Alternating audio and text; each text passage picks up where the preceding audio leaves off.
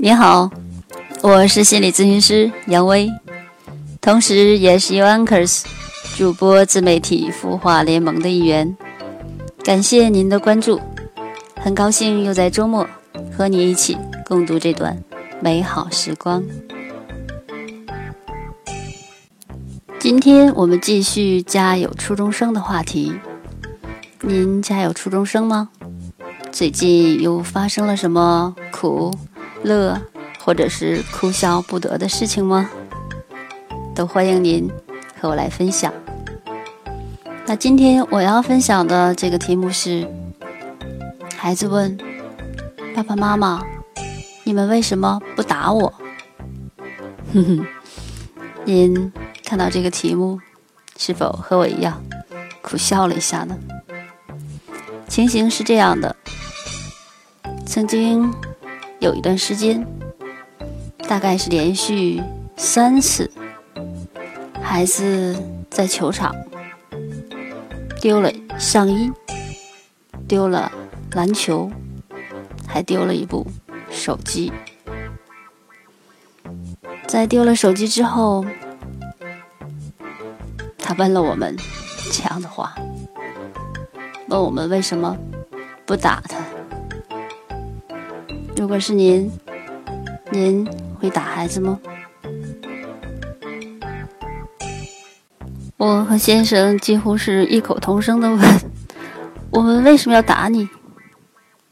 孩子似乎也说不出所以，而是说了一句：“别的父母就会打孩子的。”也许他幸运的是，我们不是别的父母。古人教子有七不责，大概是这样的：对众不责，木叶不责，愧悔不责，正饮食不责，正欢庆不责，正悲忧不责，疾病不责。也就是说，在有外人的情况下，不责备孩子；在孩子愧疚、欢乐、悲伤的时候，不责备孩子；在孩子即将睡觉的时候，不责备孩子；吃饭的时候，不责备孩子；有病的时候，不责备孩子。试想，除了上面这七种情况。还有什么其他的情况存在吗？我想之又想，觉得仿佛只剩下一种状况了，那就是风平浪静的时候。